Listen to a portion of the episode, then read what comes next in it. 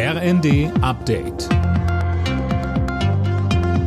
Stündlich neu. Auf den Punkt informiert. Ich bin Silas Quiring. Guten Tag.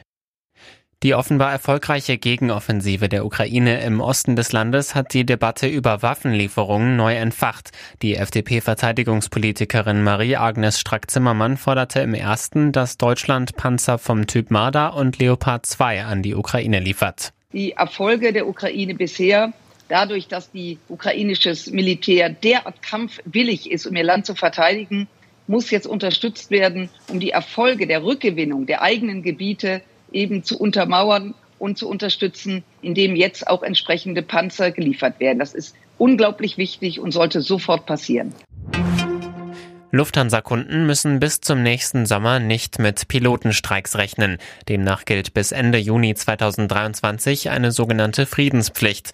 Die Piloten der Fluggesellschaft bekommen rückwirkend ab August 2022 sowie ab April 2023 jeweils 490 Euro mehr im Monat.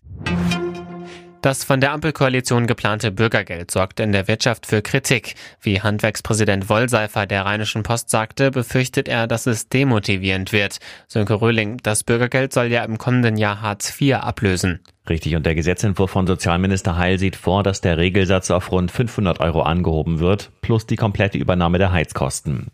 Außerdem sollen die Sanktionen gestrichen werden. Das Prinzip fördern und fordern wird dann nicht mehr gelten, kritisiert der Handwerkspräsident. Wie er sagt, wird das dazu führen, dass sich immer mehr Menschen fragen, warum sie morgens um 7 Uhr schon arbeiten sollen, wenn man mit Bürgergeld fast das gleiche bekommt. In Los Angeles werden heute die Emmy Awards verliehen. Mit ganzen 25 Nominierungen geht die HBO-Serie Succession an den Start.